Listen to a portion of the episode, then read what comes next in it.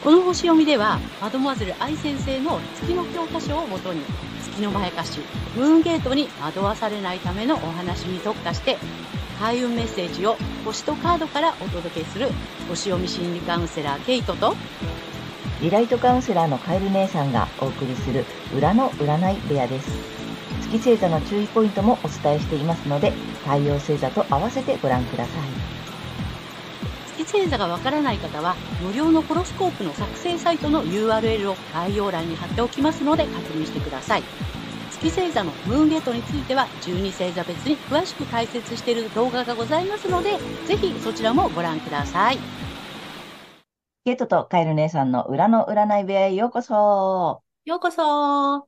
皆様、こんにちは。こんにちは。よろしくお願いします。ということで、今回は11月27日、双子座の満月のね、星読みとカードリーディングをお送りいたします。まずはね、けいちゃんに星の動向をお願いいたします。はい。えー、今回の満月は双子座の4度、えー、12ハウスというところで起こります。えー、見えない敵、一身上の自由の制限、秘密や隠されている問題などを表す、この12ハウスにあって、えー、発信とか反骨精神、煽るなどがキーワードになっています。えー、情報をドキドキする刺激的刺激的なものに、えー、変えて遊ぶ冒険性という意味合いの度数なので、私たちの意識は秘密や隠されている問題などの情報にこう刺激を受けて、えー、まあ、おひれのついた情報とかね、そういったことに煽られてしまう可能性があります。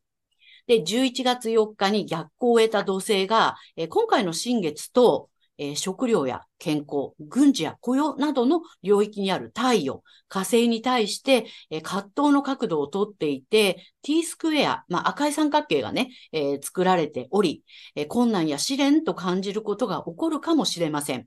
また、それらの刺激的な情報に煽られるというループにはまってしまうかもしれないのですが、まあ、ここはちょっと気をつけていきたいところかなというふうに思います。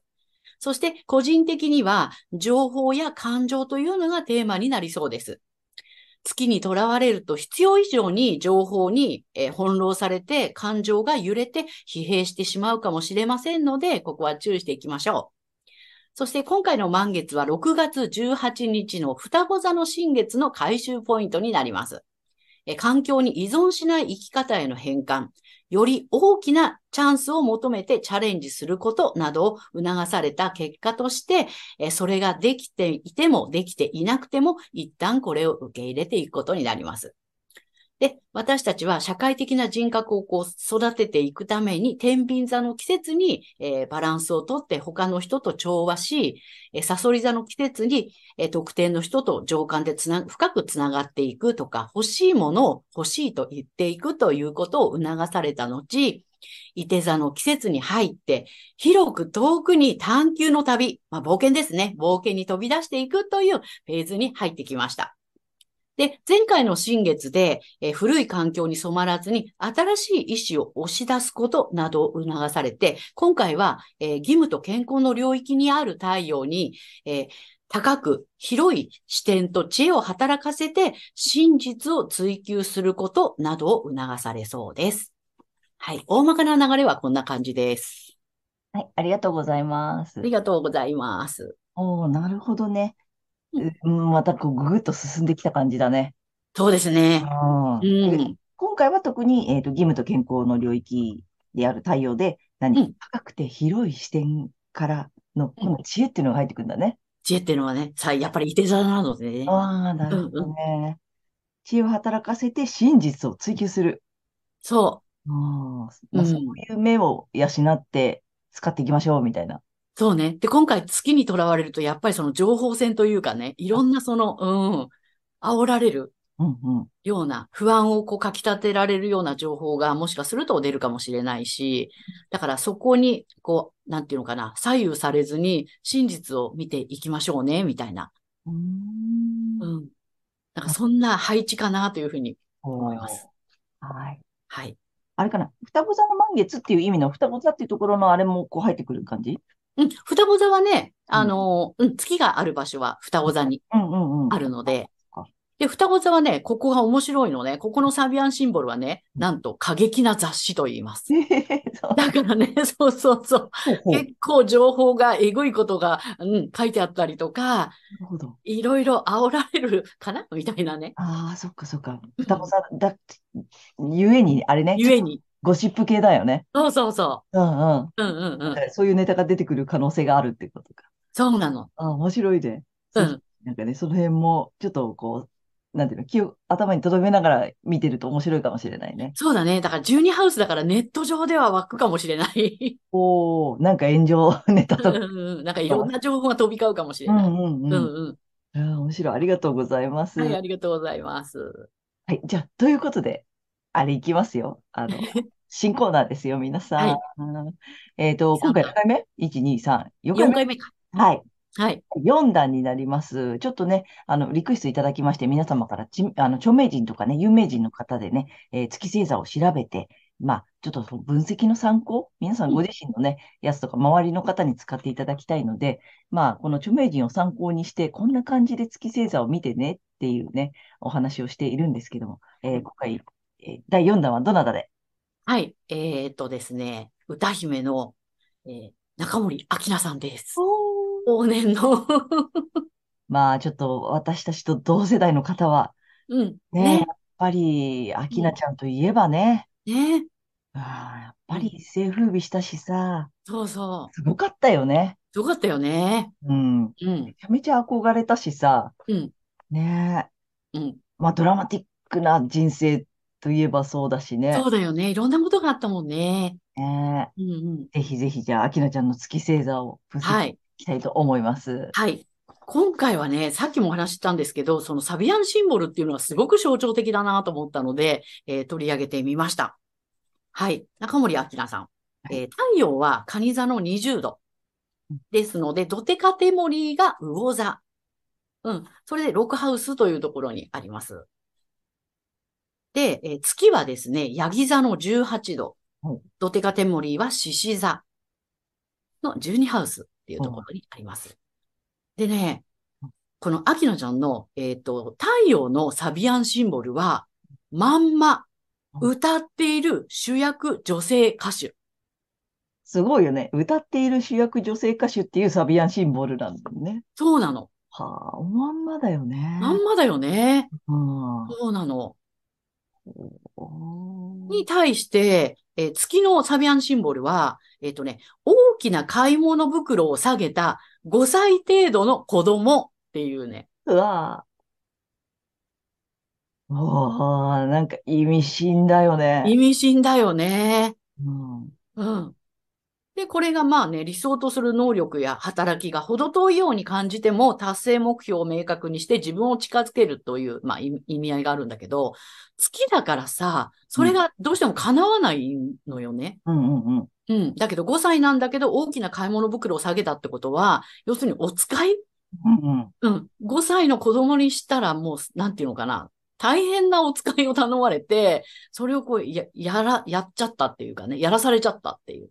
必死な、必死な感じだよね。必死な感じだよね、きっとね。うんなんか初めてのお使いじゃないけどさ、泣き泣きさ、なんかね、大きな袋下げてさ、破れてさ、中身出ちゃってるよ、みたいな そう。そういうイメージがね、湧くよね。ねうん。だから、ヤギ座なので、やっぱりこの社会でね、どうしても結果を出したい。うんで、えっと、ドテカテメリは獅子座なので、やっぱり注目浴びる、スポットライト浴びてっていうね、うん社会的に成功するっていううん。まあ、確かにそうだったよねって。うんだから、まあ、そのさ、皆さんもうね、あの、月の欠損ご覧になっていただいてるからわかると思うけど、まあ、月星座がヤギ座だからさ、えっと、結果を出さなければになるんだよね。うん、うん、だから、社会で成果を出さなければとかさ、うんなんか結果を出さなければってさ、すごく思いがち。うんで、それにさ、ドデカテモリーのそのフレーバーがさ、獅子だからさ、そうね級、自分が注目を浴びて、自分がトップに立って、それを成し遂げなきゃってうん思いがちってことよね。そうね。そうだったんだよね。で、サビアンシンボルが、そのさ、大きな買い袋、買い物袋を下げた5歳程度の子供っていうさ、うん。そりゃ大変だよこれね。は大変だよね。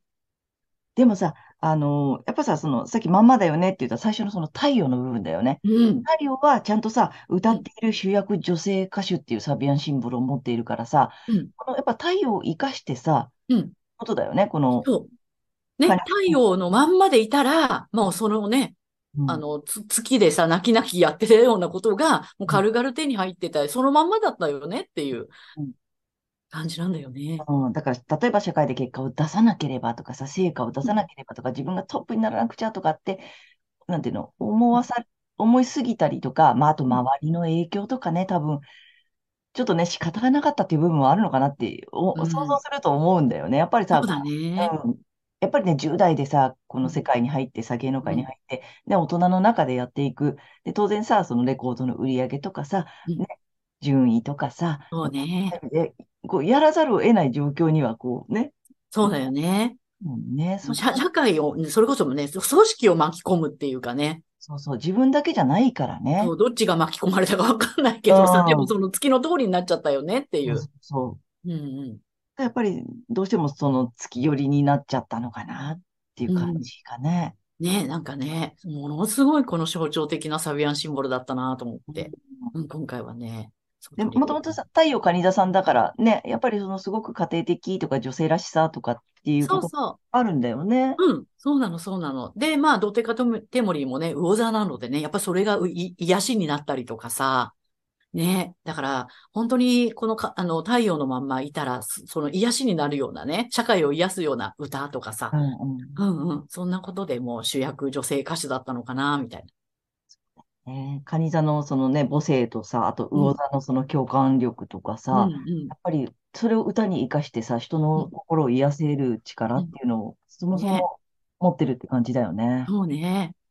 うんそこへこのね、社会でうん成果をとかね、社会的に地位をとか。傾き始めると苦しくなるよね。そうだね。いや、面白いよね。うん、もうエネルギーは相当吸われちゃったんだろうなっていうね。だからいろんな、まあね、大変なことがあったしね、本人が辛いようなこともね。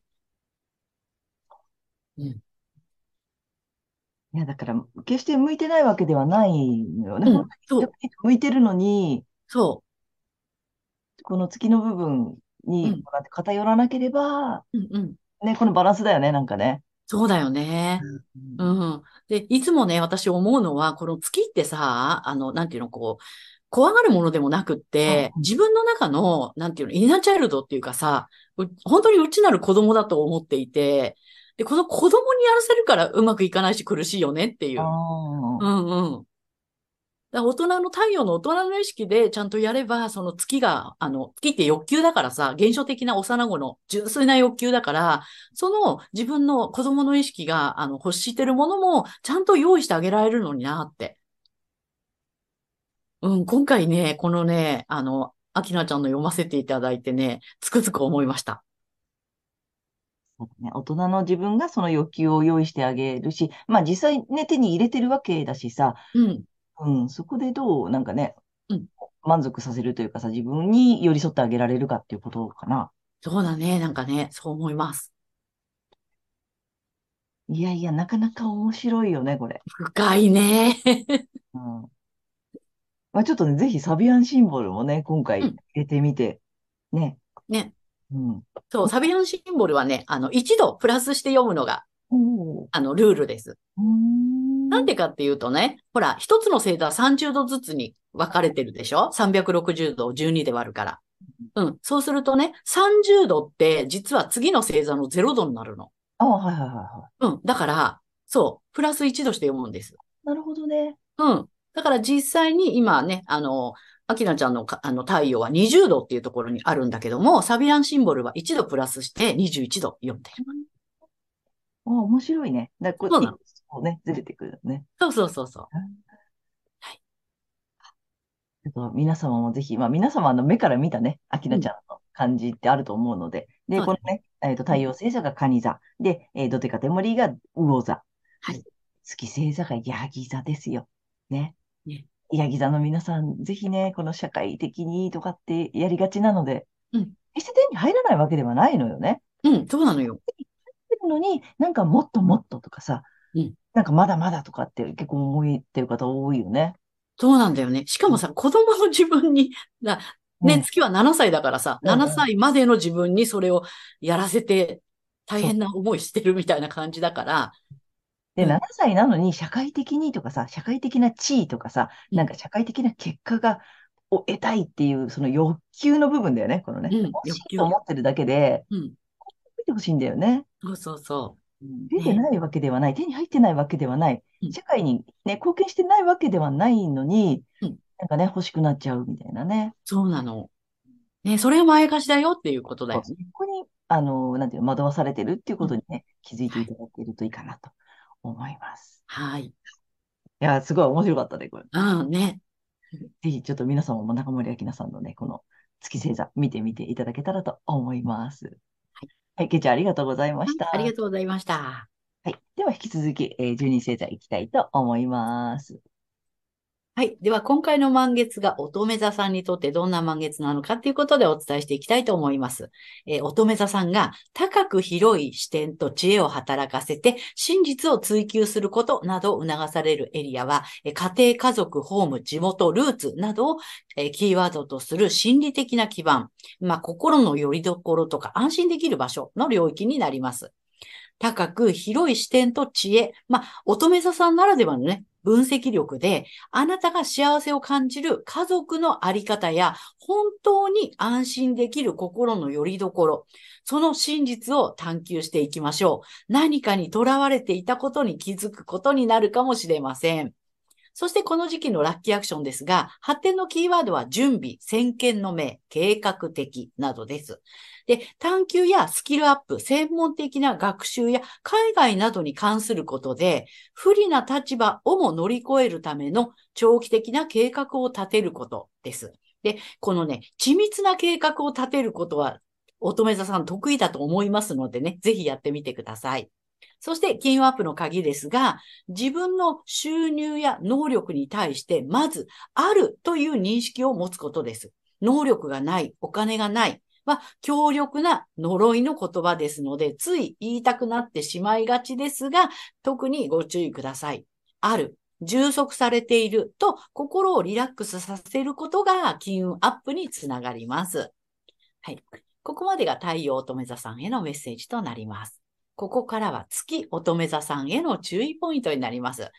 はい。それで月の解釈ということでね、毎回お伝えしているのですが、今回はですね、あの、代表的なキーワード、パート2ということでね、お伝えしていきたいと思います。で、えー乙女座さん、えー代表的なキーワード、えーこれがサポートとか、批判的、えー奉仕精神などになりますね。なので、月乙女座さんはね、えーこういうサポートとかね、あの、奉仕精神とかね、そういうことにね、あまりとらわれない方がよろしいかなと思います。で、そんな月乙女座さん、この時期ですね、えーキャリア、ビジネスやライフワークなどの社会的な立場の領域で、必要以上に情報に翻弄されて、感情が揺れて、ワーカホリック、まあ、仕事中毒に陥ってしまうかもしれません。で、それが全てを失わせる、えームーンゲートにつながる月のまやかしですので、ご注意ください。意識するのは、えーご自身の太陽星座でお伝えしているエリアで高く広い視点と知恵を働かせて真実を追求することになります。で、この月のまやかしから抜けていくために、えー反対星座のですね、太陽魚座さんの回をぜひ参考にされてみてください。反対星座を活用しますとリセットができますので、月と太陽が同じという方には特におすすめです。で反対星座の活用なのですが、えっとですね、太陽魚座さんの、まあ、キーワードですね、え共感性とか癒し、幻想的っていうことをね、意識しながら、太陽魚座さんのラッキーアクションなどをぜひね、取り入れてやみてやってみてください。はい、星読みは以上となります。ありがとうございます。ありがとうございます。ということでね、えっ、と、まあ、キーワードたくさんあるからね、その中で、えっ、と、まだね、お伝えしてないような、えっ、と、キーワードパート2っていうことよね。はい。はい。で、まあ、乙女座さんのキーワードの中に、えーサポートとか、え批判的とか、奉仕精神っていうのがあるんだけれども、まあ、特にね、その、こうサポートが上手にできて、奉仕精神があって、なんかこう、美しいみたいなね、うんうん。こういう人が素晴らしいとかって思いがちなので、うん。あの、そうじゃなくても大丈夫だし、もう自分できてるって思ってほしいよね、やっぱり。そうなんです。うん。やっぱもっとうんもっとって思っちゃうしさ。うんで、特にほら、で、乙女さんのキーワードでそのハードルが高いね、こう、完璧主義とかさ。そうなんだよね。でほら、批判的ってのもあるんだけど、それがさ、自己批判、うんうんうんうん。自分を批判するっていうのを使っちゃうから、ここもポイントだよね。ポイント。をまたね、使っちゃうっていうところも月のまやかしの一つなので、そうです。ね、そこも注意、ご注意いただけたら楽になるかな。あと、その反対星座が魚座じゃない？さ、この共感性とか癒しとかね、幻想的って言ったけどさ、要するに、そんなに、あの、何、キリキリしなくても、ほわわーんと、そうです。わーんでも大丈夫だよっていうのを取り入れてほしいよね。そうなの、そうなの。なんか癒される、それだけで癒されるから、ほわわーんとしといてくれればうん。大丈夫だっていうことをね。そうなんです。ね、人のサポートとか奉仕ね、しなくてもいいよっていう。あの、いるだけで癒されるから大丈夫なので、そうです。ほわわーんとしていていただけたらいいかなと思います。はい。ありがとうございましはい、た。ありがとうございます。ということで、ここからはカエル姉さんの、えーカードリーディングならぬカードカウンセリングに行きたいと思います。お願いします。はい。で、今回もタロット2枚とね、えー最後にリアルで1枚引いていきますが、えー乙女座さんいきます。ダダンお。なかなか面白い。うん。えっと、1枚目こっちです。えーラバースの逆位置。大きいよね。うんうん。で、えっと、2枚目補足とアドバイスっていうことで、ワンドの2です。おう。じゃ正1です。うん。まあ、1枚目からいくとさ、あとラバーズの逆などで、なんかね、あれ、うんもやもやしてる？あのね、なんそれ、うんえーっとね、思った通りにいってないとかさ、なんだろう、肩透かし食らってるとかさ、うんうん。あとね、集中力がちょっとダウンしてるとかさ、うん。うん、なんか飽きちゃったとかさ、うん。あれ、これでいいのかなとかさ、うん、うん。うーん、なんかうまくいってない。うん。とか、うんタイミングが悪いとか、はい。自分的にこう集中できてないとかさ、まあそういう意味で飽きちゃったとかね、うんうん。なん。かそんなことがあるのかなっていう感じなんだよね。はい。